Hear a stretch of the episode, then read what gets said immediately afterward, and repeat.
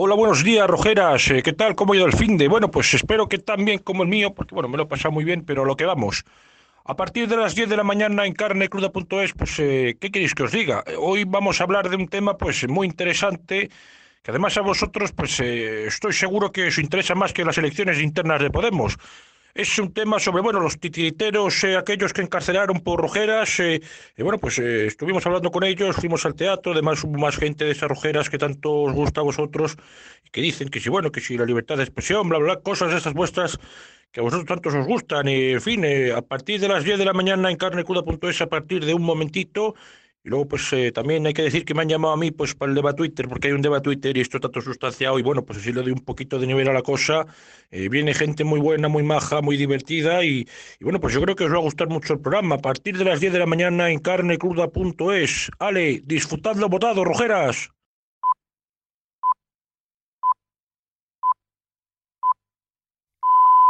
Hace unos días, en Twitter, uno de nuestros oyentes, que firma como El Kiji, nos felicitaba por el programa, pero se excusaba por no poder echarnos una mano. Mis posibilidades son escasas y me dan apenas para intentar ser productor simbólico. De simbólico nada. En otro tuit se venía arriba y nos decía que finalmente se iba a animar a colaborar. Si no hay problema, 3 euros al mes a partir de mañana, simbólico pero constante a la espera de tiempos mejores. Y concluía diciendo, hacéis falta para tratar de remover conciencias y para cultivar a quienes os seguimos. Con la mayoría de programas me siento como en las clases en las que disfrutaba aprendiendo, y van unos cuantos inicios que, entre editoriales y cartas, dejáis asomar la lágrima. Nos hacéis asomar la lágrima sois vosotros a nosotros con gestos y mensajes como estos. Cualquier ayuda es necesaria, cualquiera suficiente. Gracias por ser nuestra antena y por poner la vuestra para escucharnos. ¿Va usted a poner la guillotina en la Puerta del Sol? Pues sí, señor, la guillotina, la guillotina. No voy a seguir toda mi vida escribiendo panfletos y despotricando contra los borbones. Sí, señor, la guillotina. La reina. ¡Zas! Guillotina. Los chulos de la reina. ¡Zas! Guillotina. Los chulos del rey. ¡Zas! Guillotina. Los ministros. ¡Zas! Guillotina. Los obispos que los rodean. Guillotina, guillotina, guillotina, guillotina. Todos guillotinados. Sí, señor, la guillotina. ¿Ha terminado usted? Sí, señor. Vamos a comer. Welcome to Carne, Carne Cru Cruda, Cruda, the album. Join us for danger, excitement, innovations. Emitiendo desde los estudios Cudi para toda la galaxia. En colaboración con el diario.es.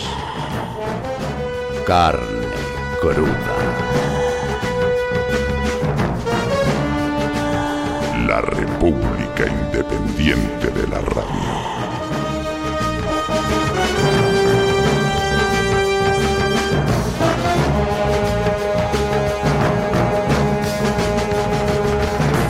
Imagino que los soberanistas catalanes no estaban pensando en Kafka cuando decidieron bautizar la ruta a la independencia como la famosa novela del escritor checo, El proceso. Habría sido un mal augurio ponerle a su plan el título de una alegoría sobre un hombre corriente aplastado por la ciega y corrupta maquinaria burocrática del sistema. Aunque también es verdad que el nacionalismo catalán construye su relato mítico en torno a una derrota y se presenta como la heroica resistencia frente al cruel aparato. Así que podría gustarle la comparación. Sea como fuere, el caso es que el proceso de Cataluña ha terminado pareciendo un proceso kafkiano, pero no porque Artur Mas sea el pobre Joseph K, por más que intente que lo creamos, sino porque ambas partes se han empeñado en reducir la solución al absurdo y enredarse en una interminable maraña legal y judicial. Cuando dos trenes aceleran para chocar, no se puede echar la culpa a uno solo de los conductores. El independentismo catalán tiene la mayoría parlamentaria, pero no la mayoría social, ni siquiera los dos tercios del Parlamento que se requieren para convocar un referéndum. Sin embargo, se ha embarcado en una consulta que contraviene la legalidad y deja fuera a los catalanes que no la apoyan. No es una votación neutral la que está organizada por el mismo gobierno que promueve la independencia y que está bajo sospecha de hacer de gran hermano robando datos de Hacienda de los catalanes y elaborando censos de partidarios de la causa. Pero no es menos cierto que el gobierno español del PP y el principal partido de la oposición han desoído durante años un clamor masivo que exige una respuesta política y han dejado en manos de los tribunales un problema que debe resolverse en los parlamentos y las urnas. Si dos pilares democráticos, legislativo y ejecutivo, cargan todo el peso sobre el tercero, el edificio se hunde. Es lo que estamos viendo, un derrumbamiento en el que unos dan con el martillo y otros con el mazo. La democracia tiene leyes, que la sociedad se da para convivir, pero cuando la sociedad cambia y el marco legal ya no garantiza su convivencia, es porque ha llegado la hora de rehacerlo. Cuando una colectividad tiene que recurrir a los tribunales es porque todo lo demás ha fracasado. Aquí hemos fracasado sin intentar todo lo demás. La estrategia de Rajoy de hacerse el plasma es catastrófica. Ha recargado las pilas del proceso y ha resucitado de nuevo a un acabado Artur Mas, que entraba este lunes en los juzgados como mártir y héroe nacional, aclamado por decenas de miles de independentistas que crecen y se crecen cada vez que sus líderes se sientan en el banquillo. La vía judicial no solo da vida a la independencia, es una vía muerta, porque no puedes encarcelar a una sociedad que se declara en rebeldía. En el libro de Kafka se dice que el propio proceso se convierte en la sentencia. Eso es lo que cree Rajoy, que el procés sentenciará a muerte al procés. Pero está ocurriendo lo contrario, que el proceso está sentenciando la unidad territorial por el poco juicio de nuestro presidente. ¿Qué hará entonces para detener el tren soberanista? ¿Mandar un tanque en dirección contraria? Eso le gustaría a la caverna, pero se supone que ya hemos salido de ella. Así que el único tren que podemos coger después de haber perdido todos los demás es el de una consulta pactada por todas las partes. Proceso. Process. Se llama precisamente este deslumbrante primer disco largo del productor y ahora compositor y cantante británico Sanfa, que en este tema habla de sentirse perseguido. Huelen mi sangre y vienen a por mí. Canta en Blood on Me.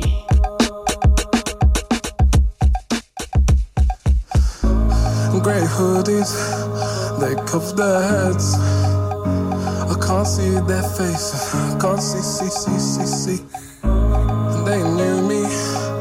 Swell my hair. My heart was something drumming. No need, no need to take from me. Don't throw the paint on me. I see this light forming. I got lost astray. And as far as running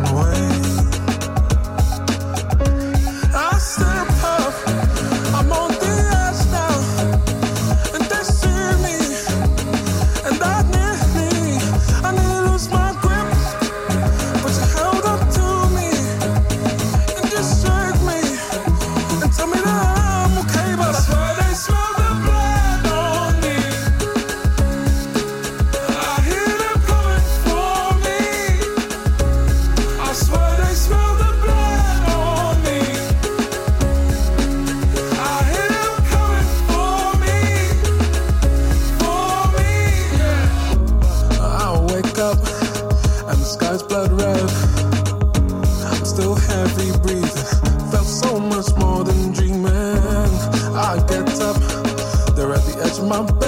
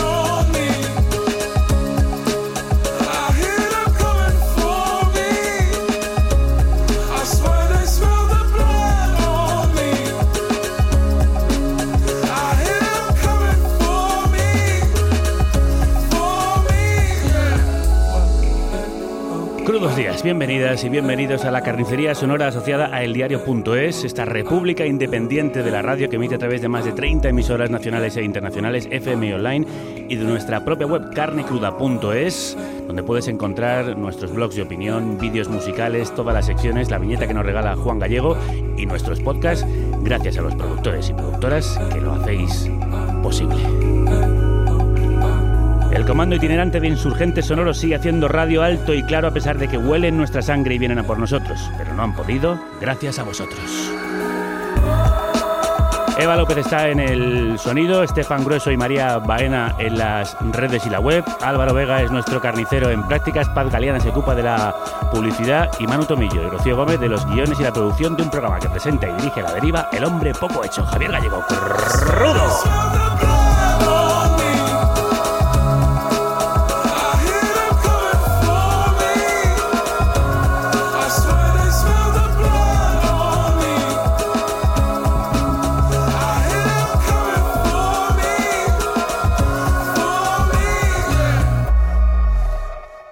Blood on Me, la sangre que hay en mí, uno de los temas más apabullantes de un disco que me ha fascinado. Este Process de Sanfa, de hacer sangre y daño, de perseguidos por la justicia, como brazo ejecutor de la política, de la represión de tuiteros, titiriteros y activistas, de los ataques a la libertad de expresión, de la caza de brujas a la que dedica Radiohead este tema, hablamos hoy.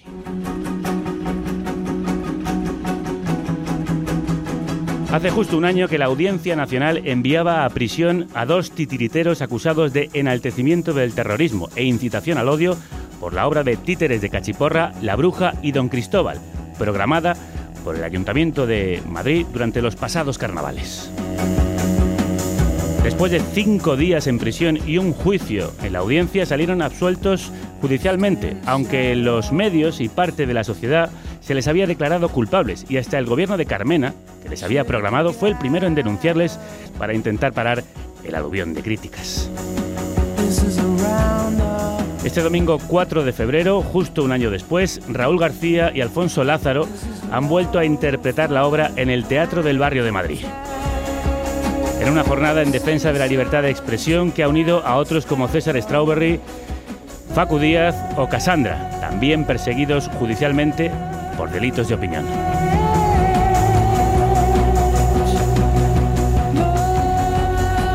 Con todos ellos hemos hablado y con los titiriteros que nos dejaron entrar en su camarino en una entrevista exclusiva que hoy os ofrecemos.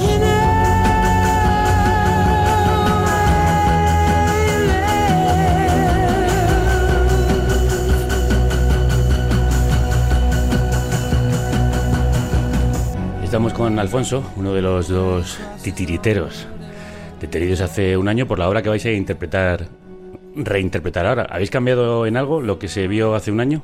Bueno, lo contábamos en el comunicado que está en nuestra web, que en esencia lo que nos llevó a la cárcel y todo lo que ha salido en la prensa, realmente todo eso se, se conserva. Aunque sí se ha trabajado sobre ritmos, se ha trabajado sobre mejorías, pero bueno, lo normal de, de una obra después de un estreno. ¿Cambia mucho el trabajo de un titiritero después de haber tenido que pasar por la Audiencia Nacional y por la cárcel por una obra? Bueno, cambia bastante más, an- mm, más que por el trabajo en sí, que también cambia porque hay muchos sitios que ya no te van a llamar y hay otros sitios que te llaman por solidarizarte y por apoyarte, no por tu trabajo, ¿no? Que por una parte es bonito, pero por otra parte no te están llamando por tu trabajo, que también es como algo que se pierde en todo esto. Y bueno, luego a nivel mental cambia mucho, porque te cambia a nivel de depresión, cómo lo están pasando los familiares, la gente cercana que anda preocupada cuando vuelves a actuar. Bueno, o sea, actúas en la calle, si te van a intentar boicotear. Nos hicieron una concentración delante de un teatro una vez que íbamos. En tal, contra. en contra, sí, la, una asociación de víctimas del terrorismo de Cataluña y hicieron una, una concentración en la puerta. Entonces, bueno, como siempre, eso sí, sí existe, ¿no? Alfonso, el- toda la polémica giró en torno al contenido de la obra. ¿De qué va la obra? Bueno, la obra, como cualquier obra de cachiporra que podemos ver, eh, tiene un contenido antiautoritario, ¿no? Un contenido de, de burla y de mofa, pues hacia los personajes que la gente siente que se siente oprimida por ellos, ¿no? De tradicionalmente siempre, pues el malo ha sido el policía, el banquero, el juez, el patrón. Es una obra antiautoritaria, es una obra que habla de la violencia estructural en tono de sátira y de eso trata la obra. Y de hecho trata de un montaje policial y judicial, que al final ha acabado corroborado por la realidad. Claro, el montaje policial es un- una escena más de dentro de la obra y realmente, bueno, pues No es lo que nos ha pasado a nosotros, porque en nuestro caso no ha habido un montaje policial, porque no ha habido pruebas falsas, y lo que existía era eh, una pancarta de 15 centímetros y un títere de un juez al que se la ahorca, ¿no? Y eso ya valía suficiente como delito. Es decir, en el fondo eh, no ha habido montaje, porque no hay nada inventado, ¿no? Esas dos cosas sí que pasaban. Otra cosa es que un juez considere que eso son pruebas eh, suficientes como para ingresar a dos personas en prisión. Bueno, se puede decir que no hay montaje, pero sí es verdad que se pone en funcionamiento a la mismísima audiencia nacional para perseguir una obra de ficción. ¿No te parece que eso es un movimiento político parecido a lo que se cuenta en la obra? Sí, sí, y un montaje, es decir, no hay un montaje policial en sí, hay un montaje judicial, hay un montaje político y un montaje mediático. ¿Sabes? La, eh, la prensa, o en su inmensa mayoría, la prensa se inventa muchas cosas, tergiversa, eh, vende titulares sensacionalistas, tendenciosos, eh, los políticos hacen lo mismo, ¿no? Para intentar rascar votos o sacar rendimiento político a esto, hacen declaraciones pues totalmente sensacionalistas o atacantes. Es decir, en ese sentido sí existe un montaje. Y mm, se discutió mucho si era una obra para niños. ¿Tú crees que eso es importante? ¿Es una obra para niños? Bueno, se discutió y a mí me parece que es un debate que se puede tener, ¿no? A nivel pedagógico. Si los títulos de Cachiporra son o no constructivos. La obra en sí no es una obra infantil, porque no es una obra que desde su creación esté pensada y destinada para un público infantil, ¿no? Que es lo que podríamos entender como obra infantil. Es una obra popular, de, típica de Cachiporra, y no pasa nada porque la vean niños. En Granada la vieron niños, en Madrid la estaban viendo niños y se ven en vídeos de prensa como los niños se están riendo, nosotros consideramos que no pasa nada porque lo vean niños. También entendemos que es responsabilidad de los padres y las madres, es decir, si tú vas a ver una obra de títeres de cachiporra y piensas que tus hijos no tienen que ver eso, eres libre de coger e irte. Es curioso que si piensas que tus niños no tengan que ver eso, tú te quedes allí con tus niños y saques el móvil a grabarlo, en vez de coger a los niños e irte, ¿no? Que es algo que pasó. Pero creo que todo lo que se dio como debate si era una obra para niños y no, para justificar la actuación penal y judicial, no tiene nada que ver. Es decir, si sucede un delito de enaltecimiento de terrorismo, no es un agravante judicial que haya niños o no. Es decir, o hay delito o no hay delito. Entonces, mediáticamente han vendido eso cuando eso... Por eso decíamos que a nivel mediático se ha habido muchas falacias. ¿Cuáles son las falacias que más os han molestado a nivel mediático? Bueno, a mí una de las falacias que más ha podido molestar era esa, Luego hay falacias que no te molestan, pero es decir, son cosas que no ocurren en la obra, entonces por, son falsas, ¿no? Como lo de la violación de la monja, esa escena nunca ha aparecido, nunca ha existido, entonces te molesta pues todos los titulares, lo que venden, la forma de funcionamiento de los medios.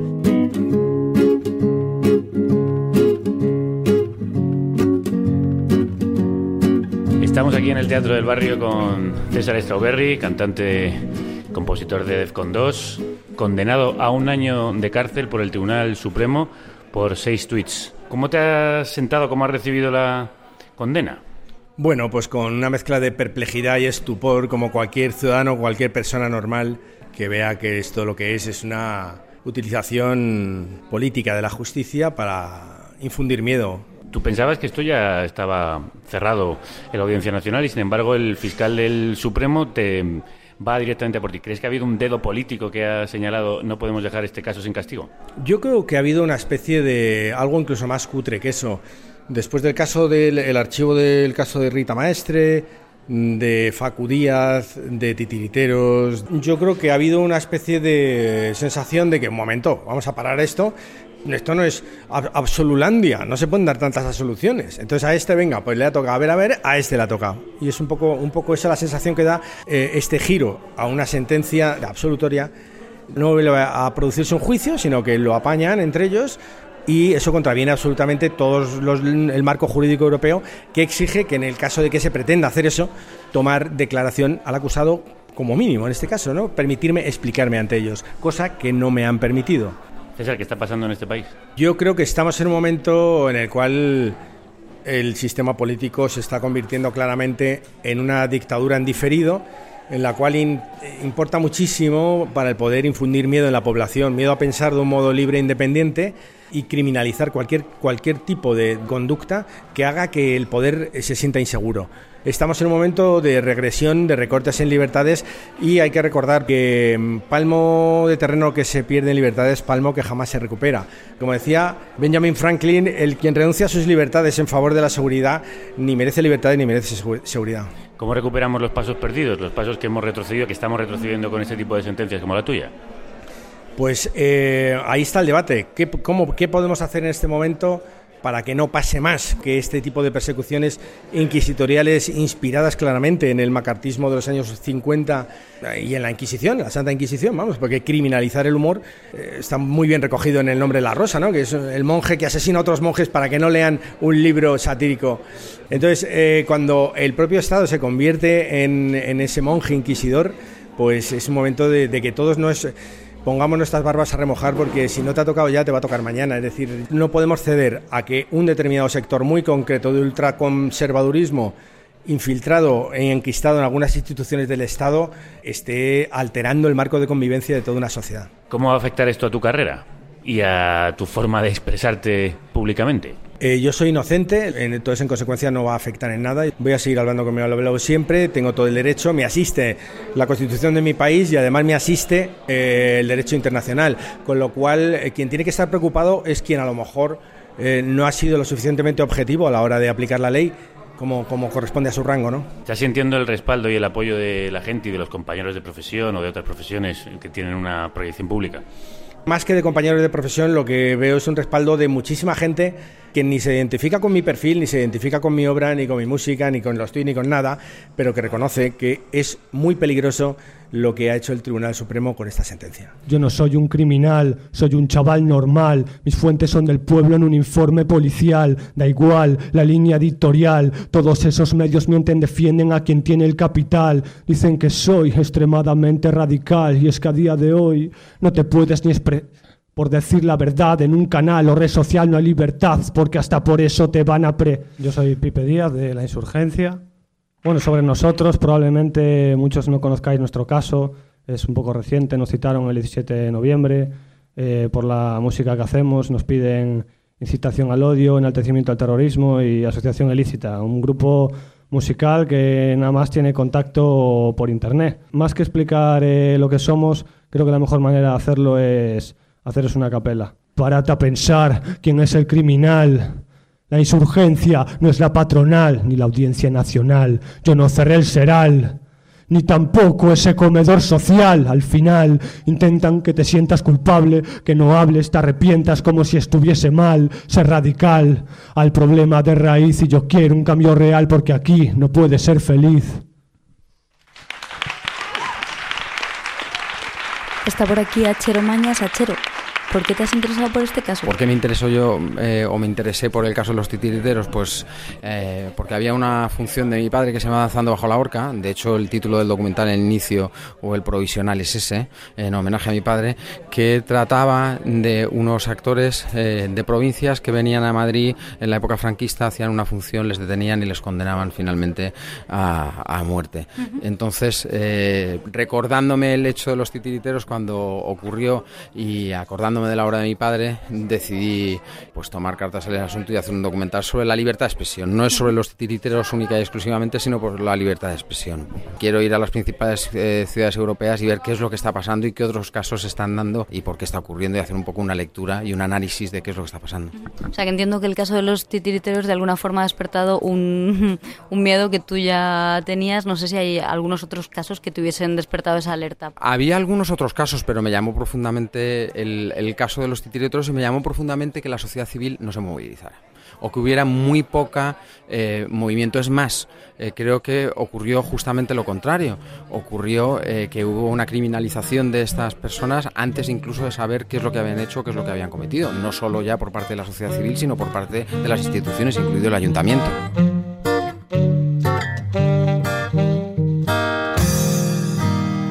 Había visto la obra en Granada, los niños la habían visto e incluso reído con los padres delante. ¿Qué crees que ocurrió en Madrid? ¿Por qué cambió tanto la cuestión y por qué alguien se lanzó a denunciaros? Bueno, en Madrid, para mi, mi punto de vista, suceden muchas cosas. Hay tensión en la calle, eh, ha llegado un ayuntamiento nuevo, que había mucha gente que estaba en contra eh, de las nuevas medidas que estaban tomando. Eh, había pasado lo de los Reyes Magos hace poco, le habían atacado como varios escándalos así superficiales, pero bueno, que habían llegado a la prensa. Y entonces, bueno, sí hay un ambiente hostil en la ciudad. Y todos los partidos políticos, sin, sin excepción, pues intentaron eh, sacar provecho a esto, ¿no?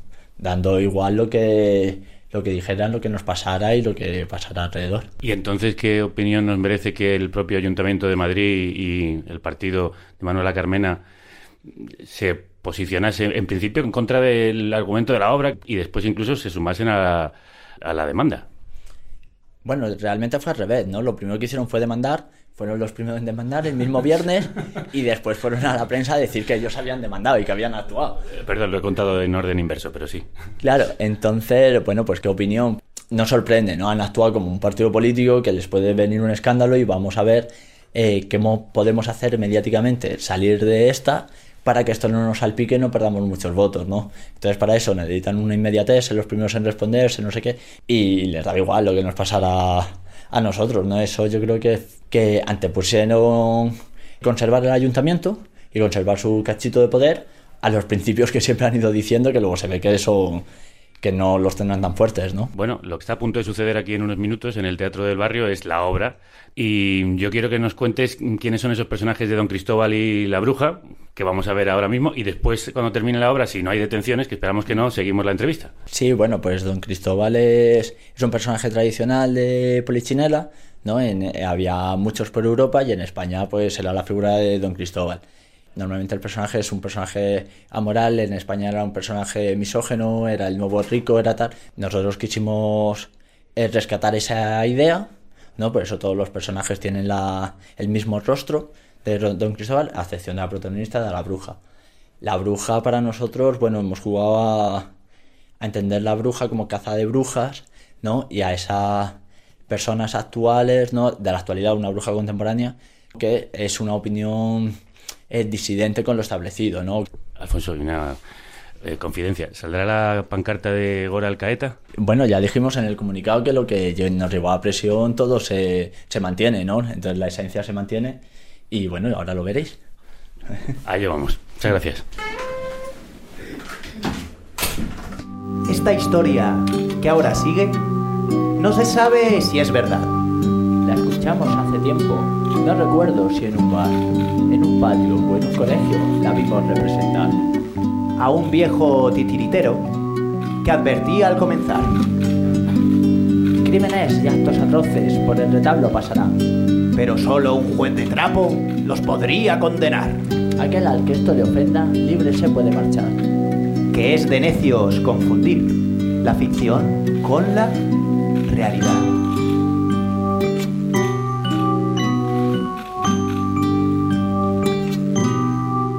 En un barrio a las afueras de una ciudad de provincias, subiendo a lo alto del cerro entre el castaño y la sabina, se aparece una casita con el techo medio en ruinas, habitada por ratones, arañas y golondrinas. Pero lo que nadie sabe es que hace tiempo alguien la observa y ha marcado con una pipa el picaporte de la puerta y planea entrar esta noche sigilosa y con cautela, con la firme decisión de hacer de ella su vivienda.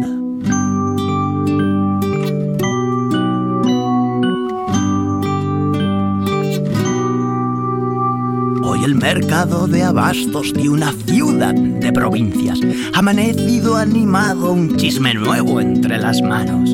Desde la charcutería hasta el puesto del rumano, todo el mundo cuchichea sobre la ocupa del barrio. El marido de la prima de la hijada de Rosario dice que él aún no la ha visto, pero que le han comentado. Lleva un aro en cada ceja y un sombrero estrafalario. Y en el brazo tatuado un dibujo del diablo. Tiene al menos cuatro perros, dos hurones y seis gatos. Y una rata a la que le habla en latín y en esperanto. Dicen que vuela en su escoba las noches de luna llena. Que se transforma en lechuza cada vez que un viernes nieva. Creo que debe ser vasca. Y eso sí que es sospechoso.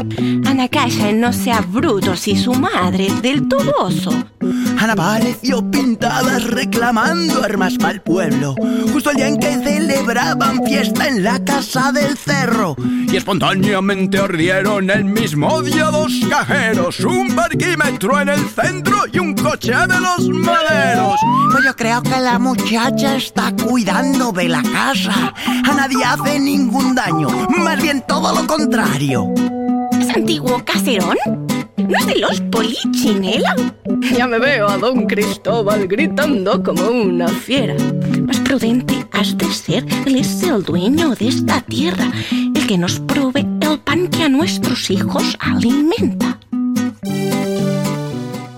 Acusatio es brujería, feminismo, anarquismo, anarquismo y antisistema. Antisistema. Ah, yes. Yes, antisistema. Ocupación. Ocupa. Terrorismo. Terrorismo. Terrorismo, yes. Terrorismo, yes. Y así fue efectivamente, que no tardó en enterarse, don Cristóbal Purchinela, amo y señor de aquel paraje. Se echó la faca al bolsillo, se vistió su mejor traje y con todo calculado, allí fue a personarse.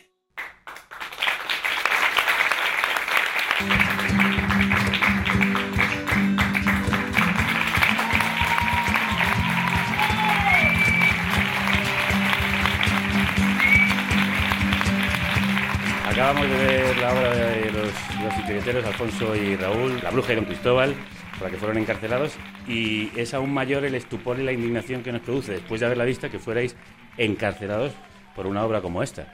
¿Cuál fue la sensación y vuestra reacción cuando sucedió, Raúl? Bueno, pues también nos quedábamos bastante perplejos, ¿no? Vimos que había cierto rechazo por parte del público, que puede ser comprensible que al público no le, no le guste una obra o, o quizás no esté muy habituado a ver un tipo de teatro o un género como el de Cachiporra, pero de ahí a ser detenidos y de ahí a lo que nos sucedió después, pues era bastante difícil de reaccionar, ¿no? En el momento. El juez que, que os dijo, que os preguntó, Alfonso. Bueno, pues, eh, bueno, declaramos por separado. A mí la primera pregunta que me hizo el juez, eh, que si era verdad que ahorcábamos a un juez, que parecía que le indignaba bastante. La segunda era si sabíamos el significado de Gora. Y pues empezamos a explicar un poco, ¿no? Pues, por ejemplo, el ahorcamiento del juez, que es una rutina tradicional, que se hacen los títeres de cachiporra, que se ha hecho por toda Europa y tal. Ahí como que nos cortaba, ¿no? A mí me cortaba como, si esto va a ser tradición. Y fueron tres, cuatro preguntas. Tampoco nos preguntó mucho. Nos preguntó por el libro de Contra la Democracia. Me preguntó a mí. Que si conocíamos su ¿Qué, contenido. qué te preguntó sobre el libro en contra la Sobre- democracia? bueno, nosotros llevábamos un elemento de atrezo que eh, con la son cartulinas dobladas con la portada del libro de Contra la Democracia. Entonces, ¿por qué lleváis este libro? No sé qué, ¿qué, significa? Y es como, bueno, pues llevamos este libro porque estamos representando un montaje policial para acusarles de terrorismo y tanto este libro como la pancarta de Guardia Alcaeta son elementos que se han usado para criminalizar a gente del terrorismo. Vuestros abogados han denunciado, de hecho, que no se ha podido explicar el argumento de la obra. Eh, ¿Os sentisteis indefensos frente al tribunal, Raúl? En realidad, cada cosa que iba. Esto que te sueles oír en las películas de todo lo que diga puede ser utilizado en tu contra. Pues cada cosa que decíamos en la declaración ante el juez y la fiscal, a ellos les provocaba más indignación, ¿no? Yo tengo como un recuerdo como que se, se ponían medio rojos, ¿no? Y yo no sé si era una indignación real o era también teatral, ¿no? Sí, cada cosa que explicábamos acerca de la obra les parecía una barbaridad, ¿no? Eh, ah, Se ha comentado en la mesa posterior, eh, en defensa de las libertades civiles y de la libertad de expresión, una persecución de ciertos grupos. Se ha nombrado, de hecho, al anarquismo como sustituto de lo que antes han sido grupos terroristas. Vosotros, de hecho, habéis defendido muchas veces postulados anarquistas. ¿Creéis que formáis parte de esa persecución? Bueno, en nuestro caso no, yo creo que fue más casualidad y mala suerte, que tenía más eh, que ver con un ataque al Ayuntamiento de Madrid, en el cual se nos coge como cabeza de turco, más que con un montaje policial contra el movimiento libertario, ¿no? ¿Y mm, vuestra obra puede servir para concienciar en, en contra todo el revuelo que se ha montado, del que muchas veces habéis sido víctimas, pero también puede tener un efecto positivo? Bueno, yo creo que el efecto positivo que puede tener, pues otros casos represivos que a lo mejor no son tan sonados como el nuestro, teniendo la suerte de que el nuestro ha sido muy mediático, podemos apoyar pues a, pues a la gente que está constituyendo una mesa, ¿no? Porque realmente son casos que no son tan llamativos, ¿no? El de Nahuel eh, lleva 15 meses en prisión preventiva, no ha sido juzgada todavía, en el auto policial ponía que en su casa le encontraron un botellín de cerveza y la sospecha era para hacer un cóctel molotov. Y dices, bueno, igual está muy cogido por pinzas. Ponían que una de las cosas que le habían incautado de la casa era un material, un líquido que no sabían qué era. Y después la, la científica dijo que era eh, agua de, de, remolachas cocidas, ¿no? Como un caldo. Entonces, poder traer, dar la oportunidad a las compañeras que se expliquen, que lo den a conocer, a gente que no, por si mucha gente lo conociera, vería que es un absurdo.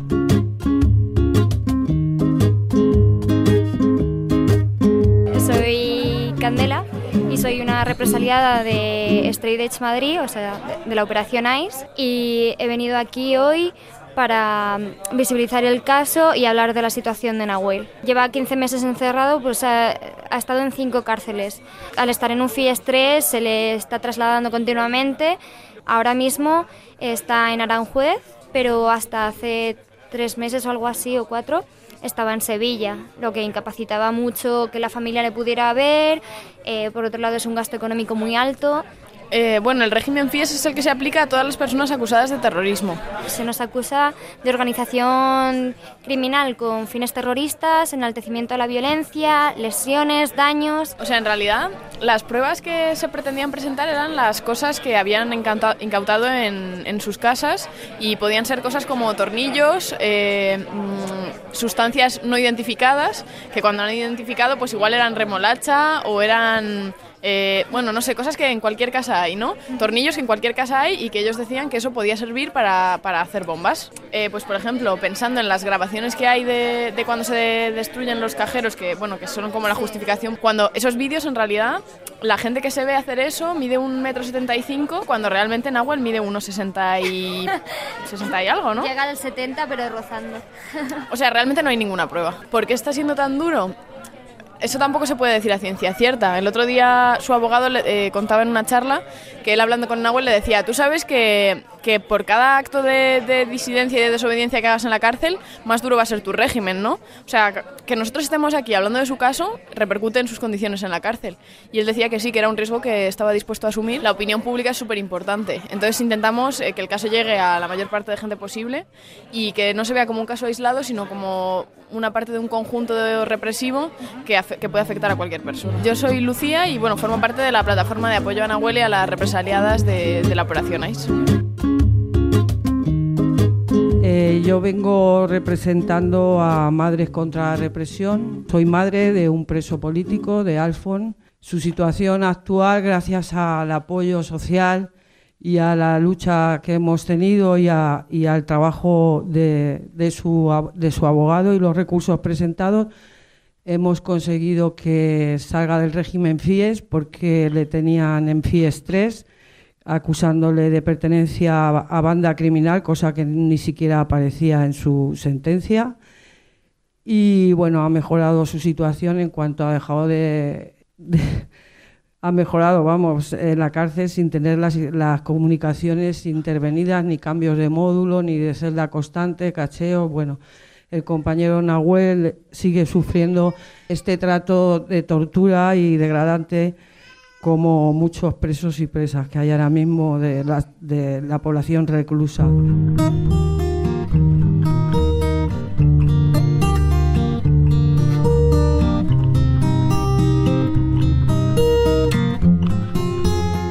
Está también por aquí en el Teatro del Barrio otro peligroso tuitero, perseguido por tuitear, llegó a ir hasta la Audiencia Nacional por algunos de sus tweets. Faco, hay una persecución ahora mismo de la libertad de expresión. Hay una persecución de dos tipos, la de los locos que denuncian que siempre van a existir y la que nos preocupa y nos trae aquí, que es la del Estado. Cuando el Estado persigue a gente por opinar, eh, por desagradable o fuera de lugar o, de mal gusto que pueda ser esa opinión, es cuando nos tenemos que preocupar y empezar a hacer este tipo de actividades para demostrar que no tenemos miedo y que, y que no toleramos que, que se ponga la maquinaria del Estado contra personas inocentes.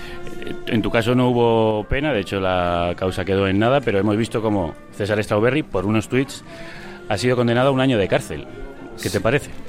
Pues que es lamentable que las esperanzas ahora estén en que un tribunal superior a los que tenemos en nuestro país, como pueda ser el de Derechos Humanos Europeo, eh, ponga sensatez en este caso. Es una locura y también es de agradecer que haya jueces dentro del Tribunal Supremo que hagan un voto particular y digan que esto les parece un disparate. Y argumentando de la misma manera que les parece de mal gusto, que les parecen frases totalmente fuera de lugar, pero él entiende... eh, pues que no son punibles. Ese es el asunto que nos trae aquí, eso es lo más, lo más grave de todo. Un año de prisión por tuitear me parece la medida más desproporcionada que hemos visto últimamente desde el Tribunal Supremo. ¿A ti te ha cambiado la forma de tuitear? ¿Tuiteas con más miedo, por si acaso? Pues, pero no solo de tuitear, sino a la hora de dar declaraciones a ti, a- en Twitter o en mi programa o en lo que sea. Eh, no es un miedo, pero sí es saber y tener en cuenta algo que antes no tenía en cuenta, que era que quizá un chiste me tenga que llevar otra vez delante de un juez y como ya he pasado tres veces por eso, no me apetece. Así que me ahorro muchas cosas, no debería ser así, pero como ocurre, lo cuento sin problema. Claro, ¿Y qué hacemos entonces? Porque eso sería una batalla ganada precisamente por aquellos que van persiguiendo la libertad de expresión y especialmente aquellas opiniones más críticas, que es que sois los que estáis sufriendo más claramente esa persecución. Pues posiblemente la solución esté en crear una red de solidaridad y eh, ya existen, de hecho hay asociaciones como eh, Red Jurídica con, que ponen ayuda legal o como No Somos Delito, eh, crear una red de solidaridad para que nadie más pase miedo, es, es tan sencillo como eso. Ahora tenemos también el caso de Cassandra, que es una estudiante de 21 años que hasta hace bien poco tenía una asesoría legal pésima que le empujaba a pactar con la Fiscalía y asumir un delito que ella no ha cometido. Hasta que no tengamos a nuestra disposición un lugar donde ir a eh, pedir ayuda eh, para que no nos pasen estas cosas, vamos a estar bien jodidos.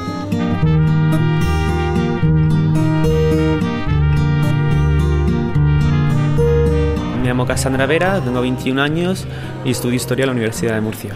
¿De qué te acusa? Pues de enaltecimiento del terrorismo y humillación a las víctimas, tengo entendido son los dos delitos en uno, así que creo que los dos. Han cogido una batería de tweets sobre Carrero Blanco en relación a un chiste sobre su muerte y eso es lo que están usando para acusarme. ¿En qué punto está ahora mismo tu caso? Pues en mi caso está ahora mismo que está abierto juicio oral, pero aún no hay fecha. ¿Ha cambiado en algo tu, tu forma de tuitear o tu forma de expresarte públicamente? Sí, ya no, sobre todo en Twitter ya no hago humor de ese tipo que pueda ofender a nadie, más que nada por las repercusiones que ha tenido y que pueda tener en un futuro cualquier, cualquier otro comentario.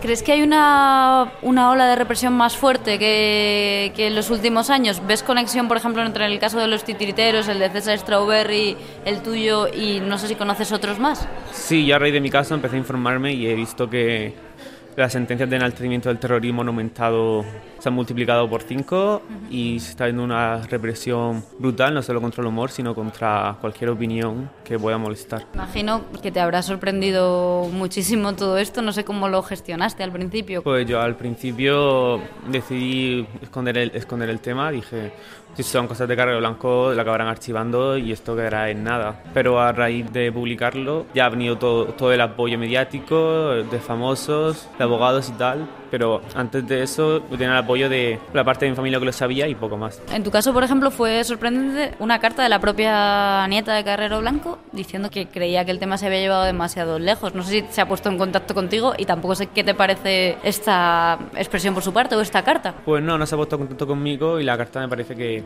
ha aportado un sentido común que ha dicho mucha gente, pero viniendo de ella, la nieta de Carrero Blanco, se agradece muchísimo y se entiende que a ella, a ella pueden ofenderle, pero hay que comprender que los chistes de este hombre son prácticamente cultura, cultura popular urbana de España. ¿Cómo crees que se puede frenar esta, esta tendencia de, de limitar la, la libertad de expresión censurando incluso tweets, obras como la que acabamos de ver?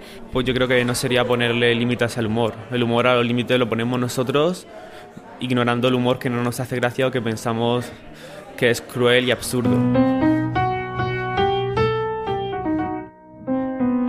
¿Cómo fue vuestra salida de la cárcel? ¿Cómo lo vivisteis? Pues hombre, fue una alegría enorme. Nos enteramos porque otros presos de la galería empezaron a gritar titiriteros, titiriteros, que están, que os vais para afuera, que os vais para afuera. Pusimos la radio que nos habían dejado y de hecho lo estaban diciendo por la prensa eh, antes de que nosotros nos lo comunicasen, pero también incluso antes de que lo comunicasen a nuestros abogados. ¿Tenéis el apoyo de, por la solidaridad de los presos? Por lo que acabas de contar. Allí en prisión sí había gente que no se terminaba de creer muy bien lo que nosotros les contábamos, o otros a los que les parecía todo muy raro. pero por lo general sí, cuando en cuanto mantenías una conversación con ellos, pues la verdad es que ellos se solidarizaban. ¿no? ¿Y vosotros seguisteis desde dentro lo que pasaba afuera? Todo el revuelo mediático, lo que se estaba publicando en portadas. No, bastante poco. Nosotros, bueno, eh, los primeros días que estuvimos en el módulo de ingreso, que es de tránsito hasta que te asignen tu módulo definitivo, ahí obviamente no tiene, no hay televisión, no hay ninguna forma de enterarte de nada. Nosotros ya nos asignan el lunes nuestro módulo definitivo y allí sí que hay, pues otros presos, algunos tienen televisión, otros tienen radio, otros tal. Entonces ya allí todos sabían quiénes éramos y sí que nos iban como comentando, ¿no? De, han hablado en la radio de vosotros, muy bien, muy bien, han hablado muy bien, tal. Y a los 10 minutos te venía otro y decía, "Uf, han vuelto a hablar de la radio, muy mal, ¿eh? Muy mal. ¿Sabes? Entonces, claro, no sabías qué estaba pasando, pero dices, "Oye, se tiene que, tiene que estar pasando algo porque todo el mundo le está escuchando la radio, ¿sabes? Y depende en qué radio nos están poniendo a caldo o nos están apoyando, ¿no? Fuisteis portada y protagonistas de muchísimos eh, artículos de opinión y editoriales de periódicos cuando os detuvieron, pero no cuando se os ha absuelto. ¿Sois, os consideráis víctimas de un linchamiento mediático? ¿Queréis una reparación en este sentido? Bueno, el linchamiento mediático, o sea, sí es una realidad, ha existido, ¿no? Y bueno, incluso ahora no interesaba que los delitos que nos acusaron en su día se hayan archivado, es- esa propia justicia del Estado, ¿no? Haya dicho que no existía tales delitos, pero parece que lo que a los medios le interesa es la carnaza, ¿no? El hecho de que volviésemos a hacer la misma obra hoy, ¿no?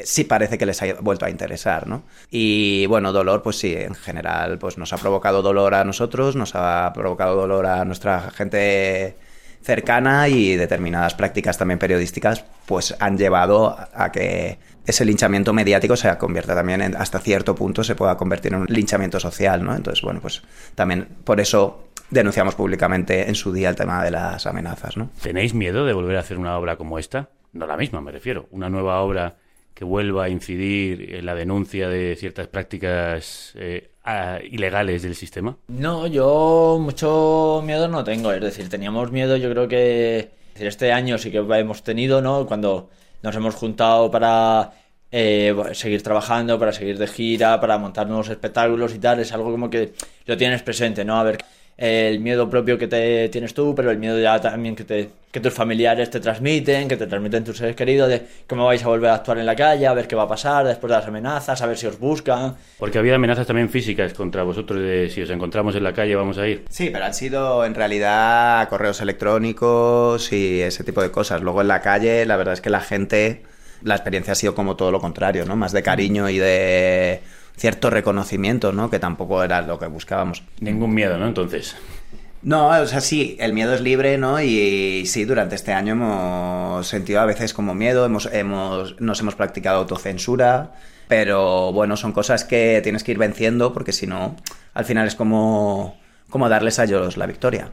Pues por eso os agradecemos que hayáis vuelto a hacer la obra, nos hayáis hecho reír, eh, también a, a varios niños que estaban en la sala y se han reído con los títeres de Cachiporra y os animo a seguir haciendo teatro de títeres desde abajo y llegando incluso a molestar a los de arriba. Raúl, Alfonso, muchísimas gracias. Nada, pues muchas gracias, a vosotros. Ay, mi rosa morenita, no te asustes con mi pena, que las lágrimas que lloro riegan a la hierba buena. Duerme, mi niña, duerme. La luna te mira, tu madre te quiere. Duerme, mi niña, duerme. La luna te mira, tu madre te quiere.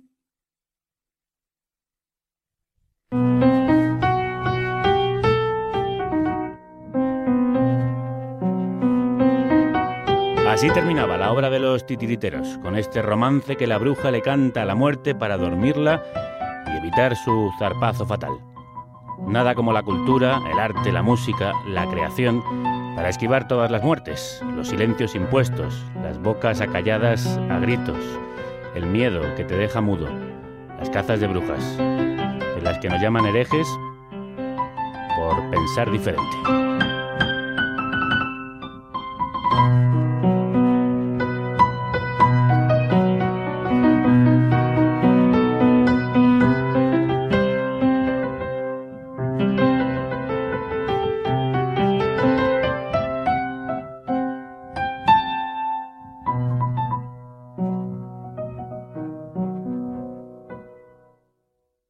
Mentira, la manipulación, la desinformación, la descontextualización son el barro con el que se moldean las causas contra la libertad de expresión tanto en los medios como en la calle y en los juzgados.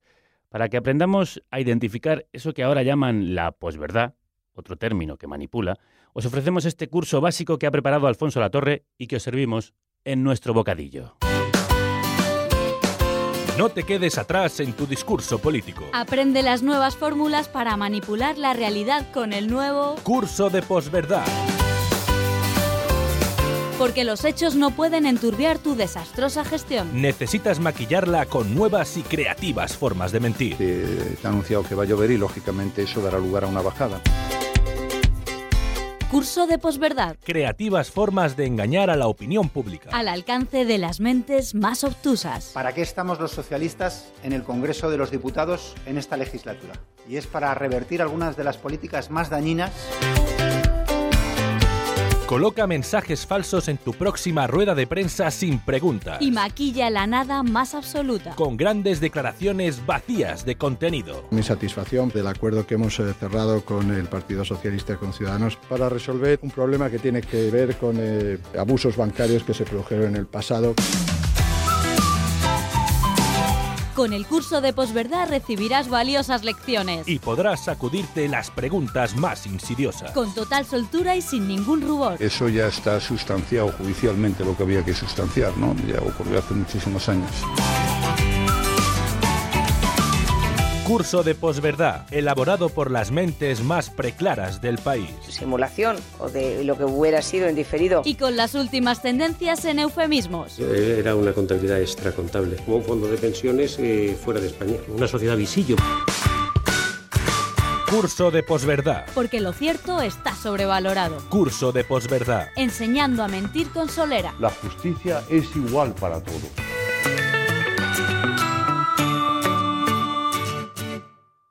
Seguimos hablando con titiriteros del Twitter. Peligrosos tuiteros y tuiteras tuitertulianos que no cierran el pico y que pegan picotazos a la cruda realidad. Yo aún no sé cómo han conseguido evitar la censura y cada vez que pasan por aquí temo que sea la última y que vayan no solo a por ellos, sino también a por nosotros. Pero lejos de callarnos, eso nos da alas para seguir revoloteando. Niños y niñas, fiscales y jueces, con todos ustedes, la madre de todos los debates, The Mother of Debate. El debate el debate. Con todos ustedes, los Twitter Tulianos.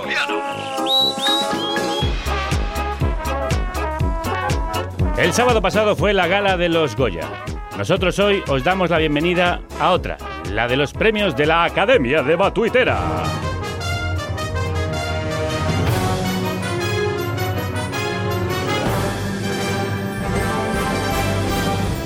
Ladies and gentlemen, welcome, bienvenidos, willkommen, bienvenidos a la ceremonia presidida por nuestro jurado compuesto por los titirituiteros. Anita Bodwin, Gerardo TC, Miguel Lago, crudos días. Crudos días. Hola, mucha Hola. mierda. ¿Cómo que mucha mierda? Eso se dice en la farándula, ¿no? Ah, sí. sí, Sí, eh, eh, Anita, Estamos en Logoya, ¿no? estamos en Logoya, efectivamente, bien dicho, bien dicho. Bueno, Bueno, pues se. Se dice lo de mm, eh, mucha mierda y también se dice que te rompas una pierna y es lo que le ha pasado a nuestra siguiente invitada, porque hoy además... Tenemos chica nueva en la oficina que se llama Twices y es divina. Sí, sí, arroba Twices iba hoy a venir por primera vez al estudio, pero se ha tomado en serio la frase rómpete una pierna que se le dice a los actores para desearles suerte. Parece que no captó la ironía, se lo ha tomado al pie de la letra, nunca mejor dicho, eh, y se ha partido la pata. Así que no ha podido venir, pero nos escucha por teléfono. Twices, bienvenida. Muy buenos días a todos. Crudos días, ¿cómo andas? Eh, perdón, no, ¿cómo andas? No, Eh, ¿cómo estás? Ya, ya me han dicho que no me mueva de donde estoy para no perder la cobertura. Vale, oye, O Pues eso, no- aparte, aparte no puedes, o sea que mejor que eh, andes muy quieta y que te damos la bienvenida, que estamos muy contentos de este tu estreno. Muchísimas gracias. Y nada, decir que si digo tonterías es por culpa de las pastillas, que yo soy normal. Ya, ya, excusas. Todos dicen lo mismo. Miguel Lago dice que no ha dormido. Aquí cada uno viene con la suya. Cada uno viene con su historia, pero bueno, yo soy responsable de las estupideces que diga, ¿eh? Solo de las que diga yo. Esto quiero que quede claro, nada más venir, porque tú has dicho que eh, nos puedan condenar a nosotros y por ende al programa. Claro. Yo mi miedo es que condenen al programa y por ende a nosotros, que no es lo mismo. Muy bien, pues ándate con cuidadito y mira por tu espalda, donde estoy viendo ya a nuestro presidente, eh, la máxima autoridad nacional que ha venido a esta gala, don Mariano Rajoy Brey. Buenos días, Gallego. No fui a la de los Goya, pues a esta pues no me lo pierdo. En fin, Sí, cosas. bueno, porque no fue, estaría usted viendo el fútbol, claro, leyendo el marca. Pues eso, se anuló el partido, pero fui, sí, estaba viendo fútbol. Bien, Por antes eso, de... por eso no me ha saludado a todo esto, porque el Celta eliminó al Real Madrid y hoy no me ha sabéis, negado- no sabéis ni jugar un partido ni un estadio en condiciones, Lagos. No puede ser. Bueno, antes de comenzar, os quiero advertir que la Fiscalía está muy al tanto de este programa, así que ojito con lo que decís, que todo es susceptible de ser considerado apología del terrorismo. Por vuestro bien quedan prohibidas las palabras Gora, ETA y Vasco. También como sufijo. Podéis decir rojeras y esas cosas, sí, pero. Sí, pero no... Sobre todo junto, ¿no? O sea, junto es donde quizá Sí, sí. pueda iniciar. Ahí sí, efectivamente. vale, vale. ¿Habéis entendido todos y todas? Más o menos. Venga. Más o menos, pues vamos a comenzar.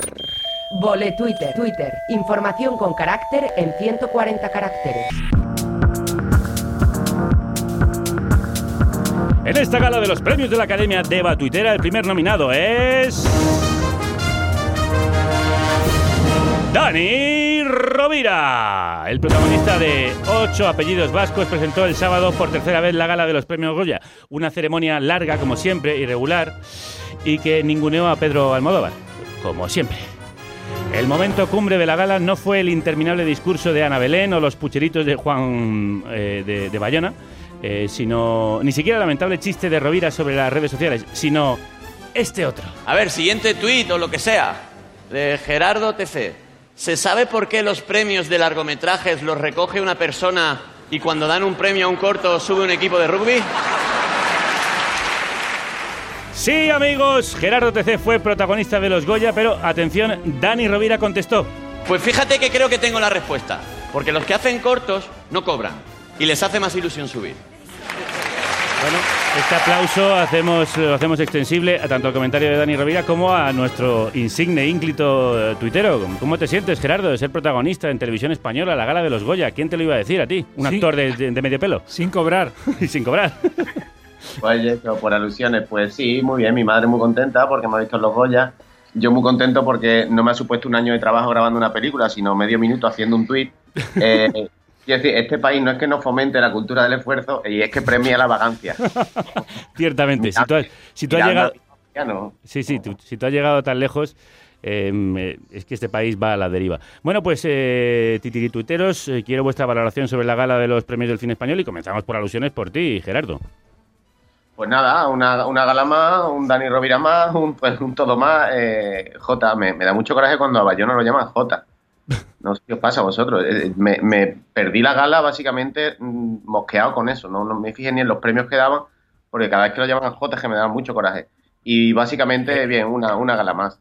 El, el nombre completo es Juan José Bayona, creo recordar.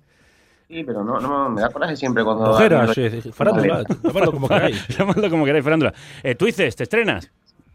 Pues yo me voy a estrenar por todo grande, por alusiones también, diciendo que el gran momento fue el eh, Dani Rovira en tacones, a lo Mm. mamarracho, que por una parte mal, pero por otra parte bien, porque me imagino esa reunión de creativos diciendo, venga, salte con una peluca y unas tetas de plástico. Y en- ha sido el mal menor.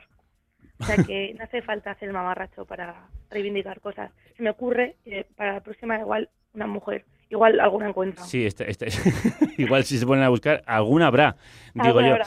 para presentar esa gala. Por cierto, que yo he hecho el mamarracho y he dicho Juan José Bayona, no es Juan Antonio Bayona. Eh, Miguel Lago, sácame de aquí. Bueno, ya yo no sé cómo sacarte. Primero no olvidemos que venimos de H. Quiero decir que tampoco nos vamos a volver locos con eso. Muy bien, vale, está haciendo amiguitos en tu... No, haciendo amiguitos. Es ¿En que los gremio? amiguitos ya los tengo Ya, en ya. mi gremio. Ah.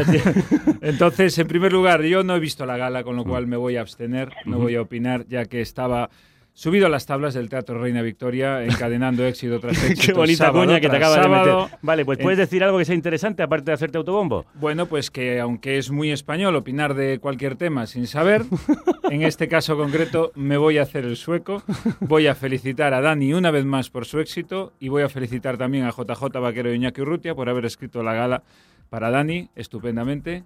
Habrá quedado largo lo que quieras, pero entre bomberos, y eso es muy de rojeras, no me piso la manguera. Lo que te ha quedado es mucho jabón. Eh, No, aquí, jabón sí, no, sí. eh, lo hace muy bien, Sí, son eh, cómicos, compañeros y- y, que haya muchos más. Efectivamente. Y mucho español, eh, Y- bueno, poco, en realidad.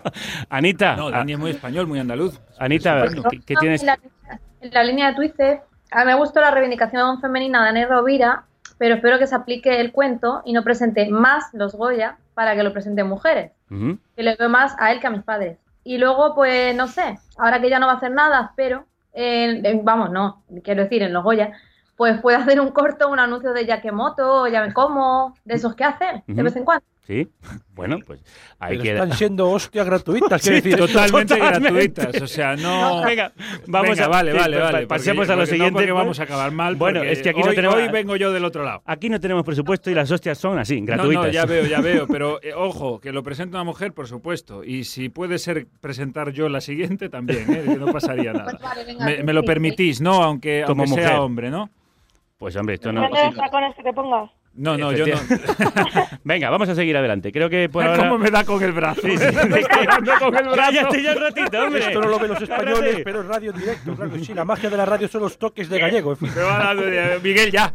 Bueno, vamos bien. Creo que por ahora no os ganáis ninguna denuncia por enaltecimiento del terrorismo, pero cuidadito, mm, rojos subvencionados, porque esto aún no ha terminado. Y pasamos al segundo nominado de esta gala de los premios de la Academia de Batuitera. Es el.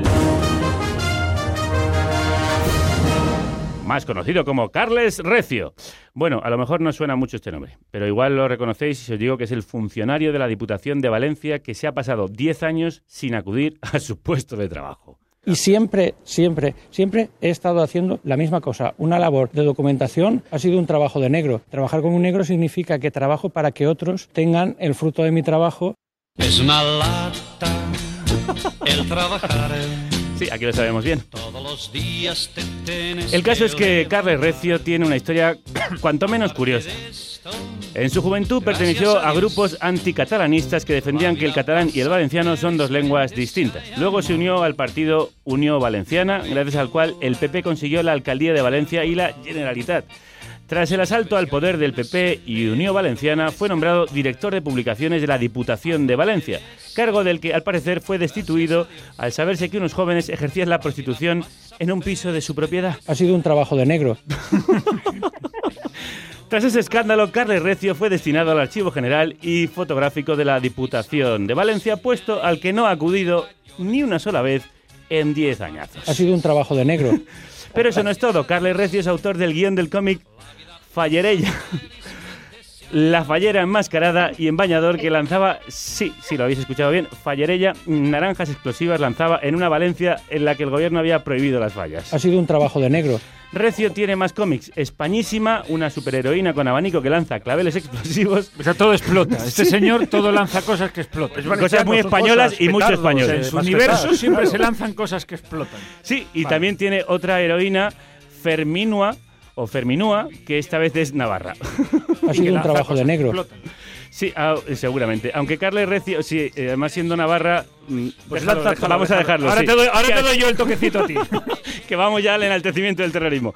Bueno, aunque Carles Recio tiene más producción, tanto de cómics como de relatos para niños, terminaremos el repaso a su excelsa obra con el cuento infantil Leticia, érase una vez, que sí, por supuesto, es una historia de amor protagonizada por Felipe de Borbón y Leticia Ortiz. Ha sido un trabajo de negro. A lo que ha sido un trabajo de negros es resumir tan, tan inacabable, ingente carrera. Así que, tuiteros, os pido que me echéis una mano y vuestra valoración sobre tan barroco personaje. Miguel. Pues yo creo que le va a gustar al señor presidente. Pues esa seguro, todo lo que dice eso se me hace el culo Pepsi Cola. Porque Carles Recio, señor presidente, es el coentrao de los funcionarios. Pues, porque ni está ni se le espera. Pues la verdad que sí, cuando juega la caga. eh. Además es que a mí lo que más, lo que más me fascina es, joder, disimula. Vete el primer día, conoces la gente, saludas. No, mes- porque tú ya se, se han quedado con tu cara y dices, oye, ¿este que vino? Porque si no has aparecido nunca, pues ni siquiera saben que tienes Pero que es que venir. estaba escribiendo tanto libro, el es- Fallarella, esas cosas. Bueno, es muy complicado en realidad. La literatura, que os voy a contar a vosotros, gallego, entonces libros también, es muy complicado. Eh, hombre. ¿Tú dices? Yo soy fan absoluta de este hombre, es un poco como el rey, pero se pinta y colorea. O sea, déjale el hombre que dibuje falleras y señoras con bragas de España que expulsan Banderas de España con el Toto. O sea, por favor, la gente que busque los cómics de este señor de internet porque es lo más grande. Yo estoy por comprarme efectivamente las quiero las obras completas. Antología, él la llama antología. Antología. Me ha, me ha gustado eso de lanzar banderas con el Toto. Eh, me- pasemos a, a Gerardo TC e intentar Me olvidar gusta esa que gente que suba el nivel. No, mucho, mucho. Aquí el nivel literario está a la altura de Carles Recio. Eh, Gerardo TC, intenta mejorarlo. A mí es que me parece genial la historia porque en la, el, puzzle de la historia de este hombre, eh, las dos facetas encajan perfectamente. La faceta de, no haber ido a currar en 10 años y la faceta de estar escribiendo cómics en su casa. O sea, no es porque estaba escribiendo cómics. Eh, es, una, es una víctima de un sistema educativo que no fomenta el talento ni ha sabido motivarlo. Tú eres otro ejemplo de ello. Se podía haber molestado en ir allí y, y pintar allí. Sí. y no estaría pasando eso. es que es un lío, Que lleve son los folios. colores, son muchas que cosas, Lleve los las folios, las pinturas, está acuarelas, pintando muy 9 a complicado, 2 y se va para casa. Ha sido un no se ha de molestado ni en eso. ¿Qué decías, Gerardo? Que el F te entretiene, que no, que esto es para, para hacerlo en casa, ¿no? No sé si, si he oído también por ahí a Tuices o alguien quería añadir algo más. No. Bueno, yo falto. Sí. Pues, Pues faltas no. tú, sí, sí te, iba, sí, sí, te iba a dar paso, pero antes que quería saber si alguien tenía algo, algo más que añadir. Adelante, Anita. Tampoco tengo mucho más que añadir, simplemente que cuando España, España es un país que cuando crees que has visto todo te encuentras un recio y esto es alucinante. A mí lo de los claveles explosivos me ha tocado la patata, no voy a decir que no. Nos podrá gustar más o menos, pero este hombre, además de polifacético, da ideas para enaltecer. Sea, que yo creo que deberíais invitarle al programa. Es un entrepreneur entre tantas cosas que hace, en fin, eh, yo quiero... Se parece un poco a mí en realidad, porque lleva 10 años sin dar palo y son los otros los que trabajan. En mi caso, pues yo llevo unos años negro. aquí, claro que sí, trabajo de negros, yo llevo unos años aquí y, y yo no trabajo, trabaja la Merkel por mí, es decir, lo tengo todo hecho, sus- sustanciado gallego. ¿Va a seguir usted sustanciándose mucho más? Porque Pues podría sí. callarse la boca un ratito. 8 millones de votos, en fin, Que, de que sí, que sí, que sí. Continuamos en esta gala de la Academia de Batuitera ahora con... Marchando una de hashtags. Sí, una ración de hashtags y de puertas giratorias. Tú que estás viendo este video, ¿quieres aprender a cómo hacer esta grandiosa puerta giratoria automática y que funciona al 100%? A quien no le hace falta ningún consejo sobre estas puertas giratorias automáticas es a nuestro tercer nominado, el exdirector general de la Guardia Civil, recién nombrado consejero de Red Eléctrica mm, de España. Una empresa participada en un 20% por el Estado, que ya sabéis que está en este momento en manos del Partido Popular. Él es Arsenio Fernández de Mesa. Sí.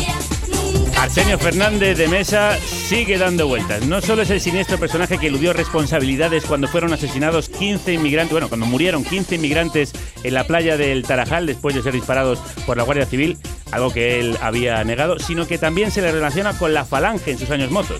Su currículum incluye además la delegación del gobierno en Galicia durante la tragedia del Prestige y una oscura relación con la trama Gürtel, una de cuyas empresas le pagó varias noches de hotel por valor de 1.500 eurazos.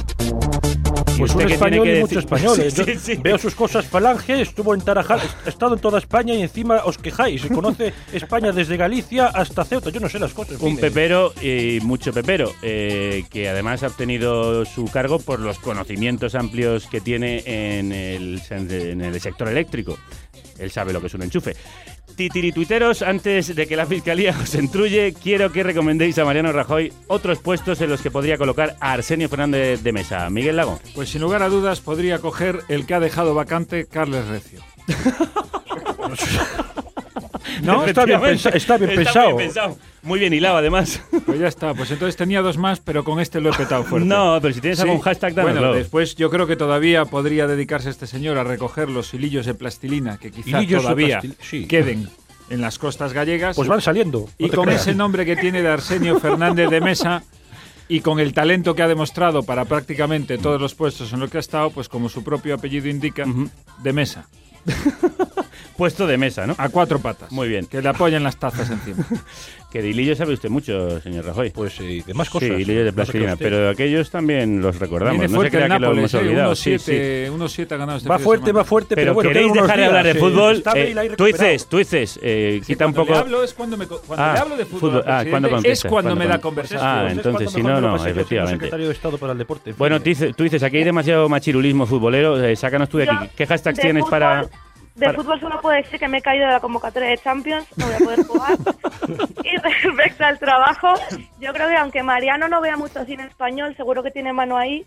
y puede meter al señor este a presentar los Goya, que peor que Dani Rovira no lo va a hacer. Madre Pero mía. bueno, Y- pero bueno. Y si a la gente no hace gracia, pues se reirán por mí a un pelotazo de goma. Aquí Eh, se está muchas empezando. a- Gracias, muchas gracias por invitarme, os quiero mucho a todos. Nosotros también a ¿Cómo, ti. eh, ya- cómo se llamaba esta joven? Es para apuntar Eh, no, datos. bueno, eh, es un nombre inventado. Eh, me- Mejor no damos Encima, más claro, datos. son todas iguales. eh, ocultan su nombre. Bueno, en fin. Nada, Sí, que luego bueno. nos quejamos del, del- del desprecio que le hace el señor presidente y sus acólitos al cine. y Bueno, le estamos pegando palos eh, al bueno de Dani me- Rovira sin venir a Me, me dicen que está ya nuestro fax echando humo, que empiezan a llegar los primeros a burofax de, defendiendo de a Dani a fiscalía. saco, ¿eh? Sí, bueno, si esto no es lo problemático, lo problemático es lo que ha dicho después, que es que nos va a caer la denuncia por eso. A ver si Gerardo TC consigue que se olvide la fiscalía del Y tema. que lo denuncien a él. vuelvo- yo vuelvo a Fernández de Mesa y propongo unos cuantos hasta. almohadilla, en España un prenda así puede ser lo que quiera. Almohadilla, ya lo dijo Paulo Coelho. Almohadilla, cuando un facha con gomina persigue un sueño, el universo conspira para que se cumpla.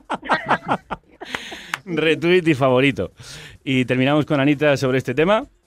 Pues mira, yo tengo almohadilla oficial de las SS, las nazi, no las de la Seguridad Social. Y luego, almohadilla, tú pide por esa boquita que el vecino elige al alcalde y yo te enchufo porque me sale de los cojones. Pero qué, qué- qué- qué altura literaria, Hoy, ¿eh? hoy están especialmente sembradas, eh, no sé. Cosas de mujeres, supongo Sí, que están en un día de esos. Efectivamente. ¡Madre mía! ¡Madre mía!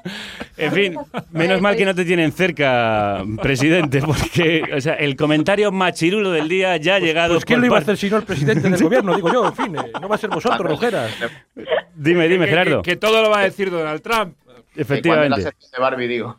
Sí, la sección de Barbie, que ya está cogiendo notas de la sección de hoy, porque la verdad es que los machirulos aquí presentes se nos están yendo de las manos. Y, no también me está, nada, me ¿eh? está dando mucho miedo que las mujeres presentéis la gala de los Goya, porque de verdad que acaba, que acaba la fiscalía interviniendo.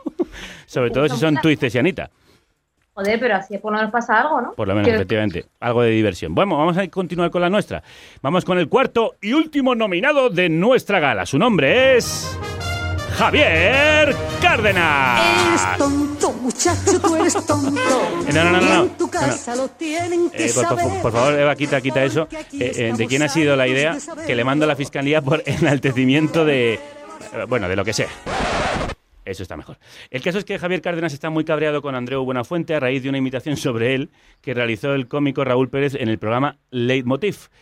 Esto es lo que rajó Cárdenas sobre Buenafuente al día siguiente en su programa de radio. saca menos audiencia que una emisora local de radio, teniendo 60.000 euros de, de presupuesto cada noche. Mucha pasta, ¿eh? Es una locura. A ver, Pero eh, una sí, cosa, a ha ver, dicho, sí. para la audiencia, Cárdenas ha dicho, saca menos audiencia que una emisora local de radio, teniendo 60.000 euros de presupuesto cada noche. Mucha pasta, ¿eh? Es una locura. Lo digo porque no, no se entiende bien. Pero aunque, aunque lo hayas leído y despacio se sigue sin entender. No, ya sabéis que es un gran comunicador, Javier Cárdenas, que se metió con la audiencia de Leitmotiv, que, que no le había hecho nada, pero también con el buen hacer de Buenafuente y su equipo. Sigue haciendo la misma tele desde hace 25 años. Y es verdad.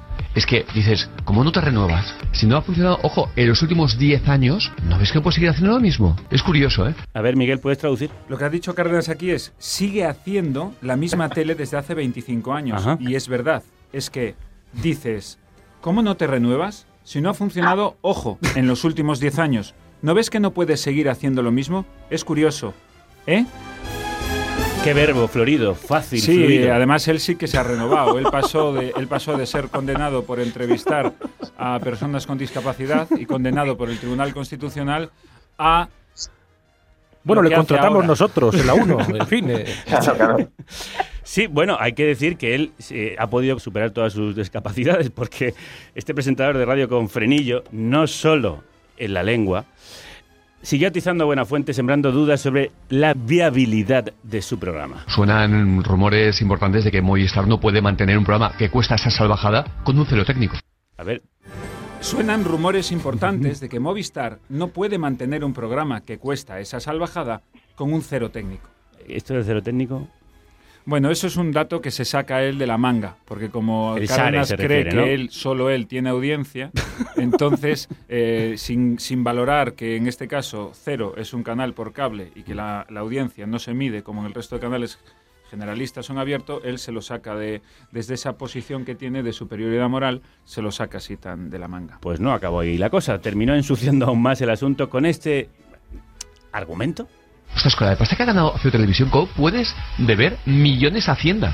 Pues si debes millones, es que la, la, la, la- la deuda es tremenda. Y dices, es curioso, ¿eh? Es curioso. Espera, esto sí que tienes que traducirlo, es que ni siquiera he entendido su dicción. No, no, esta ha sido muy difícil porque empezó... O sea, la pasa ganamos haciendo la televisión como puede. Empezó diciendo ostras, que si lo volvéis a poner no se oye la palabra A entera. ver, a ver. Ostras, con la de pasta que ha ganado Ostras, Televisión Co, puedes... ostras, Ostras, con la de pasta que ha ganado ostras. Feo Televisión Co, puedes deber millones a Hacienda. Estamos casi consiguiendo que Cárdenas nos dedique un programa. Pues eh, sí, el siguiente deba Twitter viene Cárdenas, hay que hacerlo, en fin. Sí, porque además este entra a todo, ¿eh? O sea, Sí. este le haces así Sí, con sí, el sí. capote y entra. ¿no? Pues venga, eh, ¿lo puedes traducir Sí. lo que ha dicho? Ostras, con la de pasta que ha ganado haciendo televisión, ¿cómo puedes deber millones a Hacienda? Pues si debes millones, es que la deuda es tremenda. es poesía, eso es poesía, Miguel Lago, joder, que es que no veis las cosas. Dices, es curioso, ¿eh? Es, curioso, ¿eh? Bueno, pues ti- tirituiteros, después de escuchar a esta gran estrella mediática, os pediría unos consejos en forma de hashtag, así en general, para Javier Cárdenas. Empieza tú mismo, Miguel, que Pues ya yo te ya veo. llevo toda la semana hablando de esto, las cosas como son. Y nada, simplemente le digo hashtag no te ofendas, Javier. Hashtag, por lo menos a Raúl Pérez sí se le entendía. Es curioso, ¿eh? Eh, eh, me- Anita, por ejemplo. Yo aquí me voy a saltar un poquito el almohadilla, que siempre lo salta la gente y hoy, hoy lo voy a hacer yo. Pero más que nada porque es que he hecho una encuesta en Twitter sobre Cárdenas, en la cual le he preguntado quién es más gilipollas, Javier Cárdenas o Donald Trump. Y es increíble, porque es que el 84% ya ha votado por Cárdenas Ostras. con más de 7.000 votos. Y yo he dicho, ostras, bien dicho, ¿eh? ¿Por, por, por- por- por cuántos votos? 7.000 votos. Madre de Dios. Hombre, el- eh, te voy a decir una cosa, el mundo con mil votos te saca un sondeo electoral, con lo cual esto tiene muchísimo más valor. Bueno, no tiene 7.000. 8 millones de votos, pero no está mal. fin, Mariano, eh, Mariano, cosas. ya, ya. Cuatro Va- años te queda, ya, Gallego, cuatro ya, años. Ya, y me estoy empezando a cansar y no llevamos más que cuatro meses. Eh, Gerardo. Venga, yo voy con un par de hashtags y una reflexión. El primer hashtag, eh, almohadilla, Cárdenas, vocaliza, primer aviso. Segundo hashtag, con Cárdenas en la 1 desgrabamos. Es curioso, ¿eh? También podías haber hecho Cárdenas vocaliza, aviso 2. Ahora viene la reflexión, que es que creo que Cárdenas tiene razón cuando da la cifra, y es que un profesional como Buenafuente está en una cadena con poca audiencia, mientras el tío que se ríe de personas con discapacidad intelectual está en la tele pública. Efectivamente. Es curioso, ¿eh? Es curioso, sí. curioso. Es muy curioso. ¿Tú dices? Yo es que Cárdenas le contestaría siempre diciendo mi, mi, mi, mi, mi, mi, mi a todo lo que dice. Entonces, es una persona que omito de mi vida. Y, y también me voy a saltar un poco lo de hablar con Cárdenas y, por favor, almohadilla, buena fuente, quítame el blog. Que tiene blog. De todas maneras, tiene- ¿vosotros sabíais que Cárdenas es el único profesional de este país de radio que hace un morning show que está grabado el día antes por la tarde? Es que, es que es un dato- Encima es ni un dato madruga, está de primera no, no. mañana. él- Sí, sí, pero el programa lo graba el día Él antes está durmiendo. la tarde. Sí. Es curioso, ¿eh? Esto sí que es curioso, sí, Está- señor. Está muy bien. Quiere decir que estáis aquí perdiendo el tiempo haciendo radio en directo. Efectivamente. Cuando se puede estar haciendo sin ninguna clase de problemas el día. Tú lo, tú lo grabas cuando a ti te venga bien. Pero está el tío ahí. Y luego ya lo pones. a- al pie de la noticia. O sea, Sí, sí. como hay. Lo pones, lo pones y lo afinas y te, te solucionas problemas con la fiscalía. Efectivamente. Oye, em, que estoy pensando, Eva, que sí, que me pongas la canción esta que hemos puesto antes. Eres tonto, muchacho, tú eres tonto. Con todo nuestro cariño al hombre con frenillo. En la boca Porque aquí estamos y en el cielo de la boca. Yo no suscribo los insultos. Pero tenéis que tener cuidado porque la gente que hablamos raro, en fin, son cosas. eh, no hemos nacido así. No te- Y ahora, titirituiteros, pasamos a vuestras filias y fobias. El unfollow de la semana.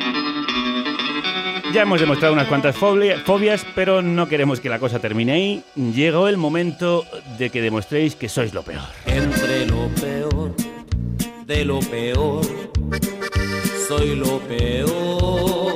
Y como sois lo peor de lo peor, demostrad vuestra inquina, vuestra bilis malsana, vuestro resentimiento más descarnado, haciéndole unfollow a alguien, Miguel. En mi caso se lo voy a hacer a arroba Ciro López.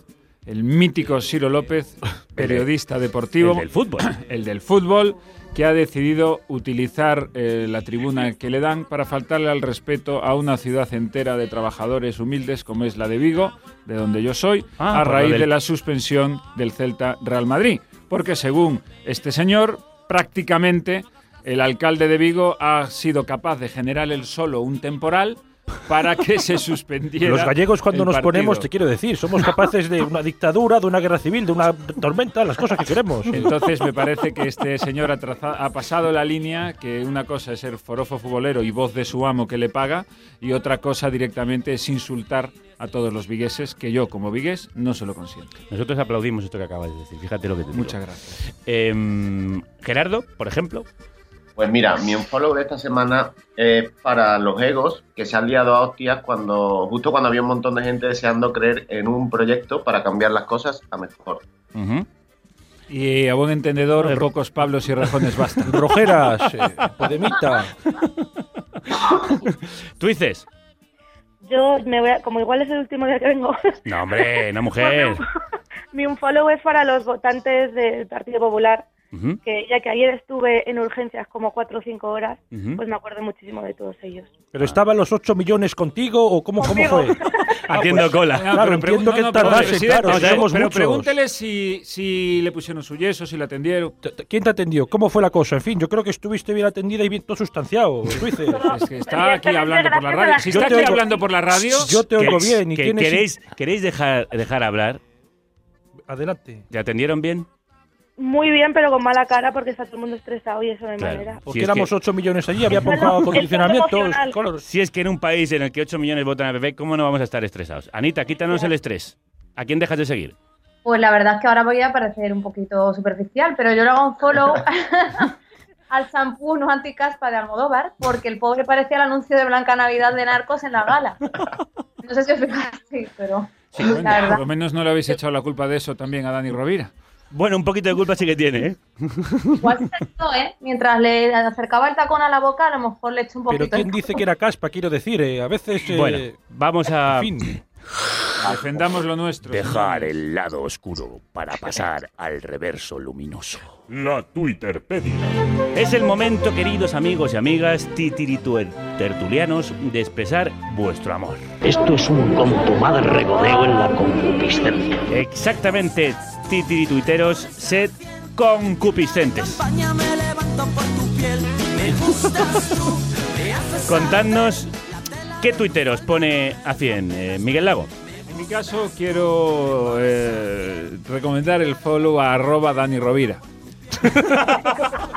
Por alusiones. Sí, no, porque me, bueno, a mí tengo- me cae, a mí- yo, yo he de decirte que a mí me cae bien y me parece que tuvo buenos momentos a pesar de lo que se ha dicho por ahí. Es un reto muy, muy, muy complicado eh, presentar la gala de los Goya. No, es un marrón. Es un marrón. Un marrón que además te puedo decir porque manejo información privilegiada. ah, esto es verdad. Por eso vienes aquí, A ¿qué te Dani se le ofreció y lo aceptó con la generosidad con la que suele aceptar todas las cosas. Pero no nos engañemos. Si Dani no hace la cuarta, vamos a ver quién es el guapo que recoge el guante y se sube. Yo me ofrezco. Sí, vale. Pero eso sí. Oye, oye, que, que generosidad toda la que tú quieras, pero que para El ver- guapo o la guapa. Sí, es, o la guapa. Yo que me gener- es otra, que se ofrece. Tú dices también se ha ofrecido, en fin, va a haber cola. 8 millones de personas Pues ofreciéndose por final, atrás. pero Que- que, a- oye, que generosidad, que generosidad toda la que tú quieras, pero que pagarle pagan, ¿eh? Sí, pero tampoco te creas que se gana tanto dinero presentando la gala de los Bueno, Goya. dale. Y también a mi compañero Juan Carlos Córdoba, arroba desertor del Arao. ¿eh? Es su, su Twitter que dice cosas solamente, por ejemplo, en este fin de semana como, claro que sí, boicotead los Goya, que ya veréis cómo nos bajan la luz en cuanto le quitéis las subvenciones a esos rojos. Luego, ¿Cómo al- se llamaba? Que me lo llevo para el gabinete. Del Arao. Y luego tiene una cosa muy que me gustó mucho. ¿Sabéis la polémica que ha habido con el fichaje frustrado de un jugador por el Rayo Vallecano? Porque se ve que el Un, muchacho... un ucraniano muy ucraniano, podríamos decir. Bueno, incluso. muy ucraniano, muy nazi parece, ¿no? Bueno, Eso a veces, parece. eh, en fin, eh, le gusta su país. eh. Entonces lo que No, me no, gusta- no, no le gusta su país. Hay mucha gente a la Son que le gusta su país en- Ucrania eh. y no es eh, de filiación fascista. Correcto, pues este señor, la grada vallecana, se volcó en contra de este fichaje. Finalmente, pues no va a vestir la camiseta con la franja roja. Y a esto Juan Carlos Córdoba tuiteó: Lo malo de tener un jugador nazi en tu equipo es que cuando acaba el partido y te dice, bueno, pasas a la ducha. Me parece muy divertido. Es muy bueno, sí, señor. Nos apuntamos su esto y algún día lo tenemos que invitar. Como hemos supuesto. invitado hoy a Tuices, que esperamos que vuelva, aunque También puedes invitar a una cómica y no pasaba nada. Sí, ¿eh? tampoco pasa nada, efectivamente. Efectivamente, no pasaba nada. Tuices, vamos contigo.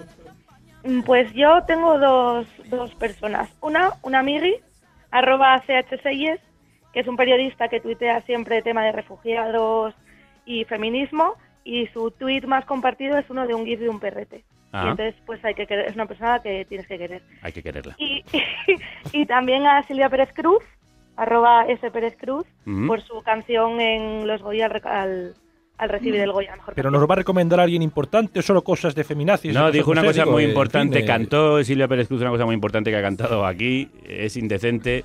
Eh, casa sin gente. Gente sin en casa, casa, sin gente. gente. Qué Eso es. momentazo. Rojeras. Qué sí, momentazo. sí. Estabais Eh, todos con el puño en alto, ¿verdad, Rojeras? Pues, pues por supuesto que sí, y dispuesto incluso a golpearlo contra su cara. Eh, Denuncia, no pasa nada, yo lo apunto, está todo grabado. Figuradamente, figuradamente, Minuto 11, figuradamente, 23, figuradamente. agresión al Eh, presidente. Anita, sácame de aquí, que estoy Otro a punto de ganarme otra denuncia. Que estaba diciendo que yo esa canción la vivo tanto que la canto tan bien que mi perro Ramón se va asustado como en plan de esta tía está loca. A ver, ¿nos Pero- haces una demostración? No, por favor. No, es que no, no, me vais. sí. Mira, dice que no. La de es indecente, es indecente. Gente sin casa, casa No. sin gente. Bueno, Pues mira, yo pensaba que no tenía vergüenza por Twitter, pero la radio tampoco la tiene, está muy bien. Nos cierran, nos cierran, definitivamente nos cierran el programa. ¿A quién quieres seguir tú? dicho esto, hola la de Fua, eh, para poder arreglar lo que acabo de hacer. Y un tuit que es alguien que me ame como Cristiano Ronaldo ama a Cristiano Ronaldo. En fin, eh, va- vamos, a, vamos a acabar ya con esto. Gerardo, termina tu criatura. Pues mira, yo esta semana le como todo lo negro a arroba. Pero por favor, que hay niños. Por Arroba. ejemplo, por ejemplo Miguel, que tiene que es muy, que es muy jovencito, no digas esas cosas. Estas cosas me, Claro, me ruborizan. Se ha sonrojado, se ha sonrojado y todo. Bueno, Y es me que- pongo más rojo. Sí, sí, es que aquí, aquí esto es un contumaz regudeo en la concupiscencia, amigos. Claro, claro. Bueno, Gerardo, ¿a quién quieres Se ha seguir? puesto rojo usted también, Pues claro que sí, yo hablo de estas cosas y fíjate, no estoy acostumbrado a verlas. ¿No cuentan eso por ahí? Bueno, pues segundo ap- apunte gallego, 11 y A ver, voy a 25, en reconducir yo, voy a reconducir yo esto. Gerardo, ¿qué, te, ¿qué tenías que decir, por favor? esa rica fiscalía. Me encanta. Pues mira, eh, yo recomiendo a arroba de Almería y Olé, que volviendo al tema Goya, tiene tweets como es muy importante que digan eso de solo en cines. Si no, habría gente en la puerta de una farmacia de guardia con un cartucho de palomitas. Muy bueno. Es muy bueno y además cierra muy bien este programa que hoy hemos dedicado al cine, a la gala de los Goya, y que va a tener un cierre acorde con lo que estamos contando. Antes de despediros, quiero vuestro voto final para los nominados al premio de la Academia de Batuitera al ser más odiado. Vamos a retirar de la nominación, a pesar de algunas de aquí, eh, a Dani Rovira, porque creemos que no merece estar en esta categoría. Bajo ningún concepto. Así que recuerdo que los finalistas son Carles Recio, Arsenio Fernández de Mesa y Javier Cárdenas. Vuestro voto es para Miguel. Aunque el cuerpo me pide Cárdenas siempre.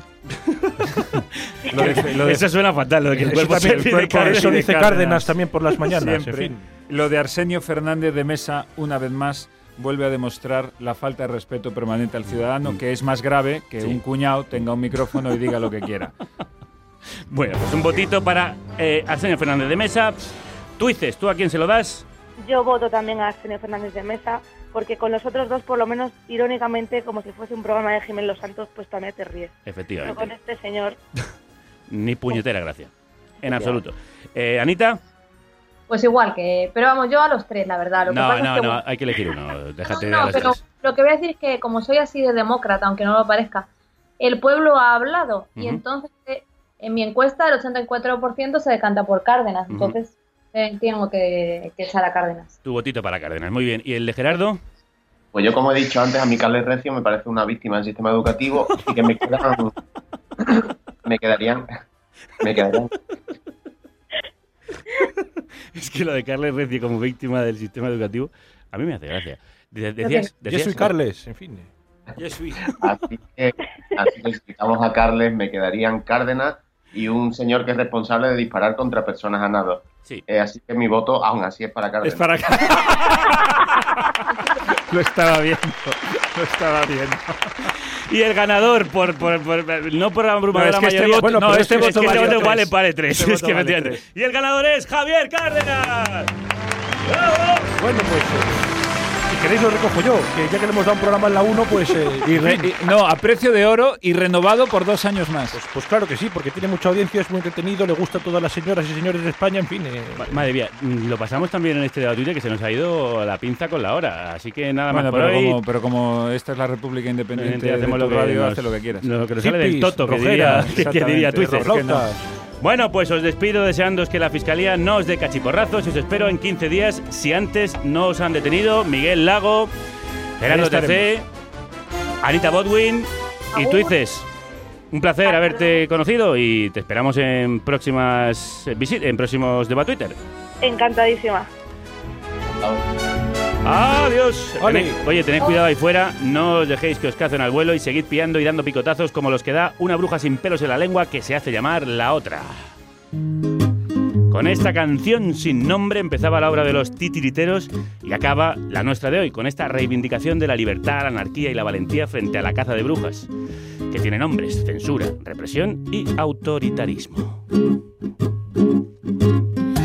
A la niña rebelde, que encierran o pierden, la que nunca va al cielo porque va donde quiere, a la que secuestra la policía, a la que habla de anarquía, a la que no obedece porque sabe escoger,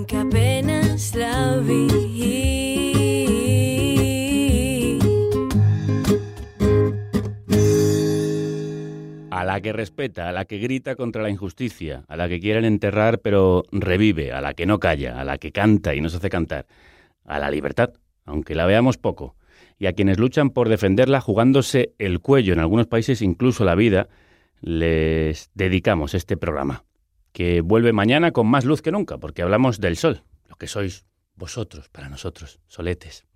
Ay, bueno, nos reencontramos mañana, ya sabéis que antes de carne cruda os podéis pasar por la cafetera de Fernando Berlín en radiocable.com, la radio independiente uniendo fuerzas. Que la radio se acompañe.